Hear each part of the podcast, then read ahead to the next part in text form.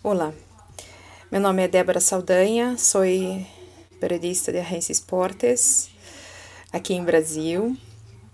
É, a informação que eu tenho sobre o César Gonzalez é que a diretoria do Curitiba barrou a contratação dele ontem por conta uh, de algumas avaliações que foram feitas num sistema tecnológico uh, de uh, testes e, e, avaliações mesmo do jogador.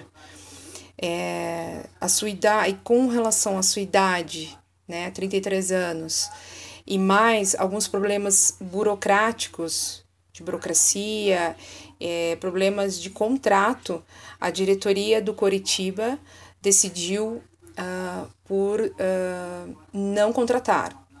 Mas ainda não é a decisão uh, completa, correta da diretoria. Eles ficaram de dar um parecer oficial até no máximo amanhã pela manhã.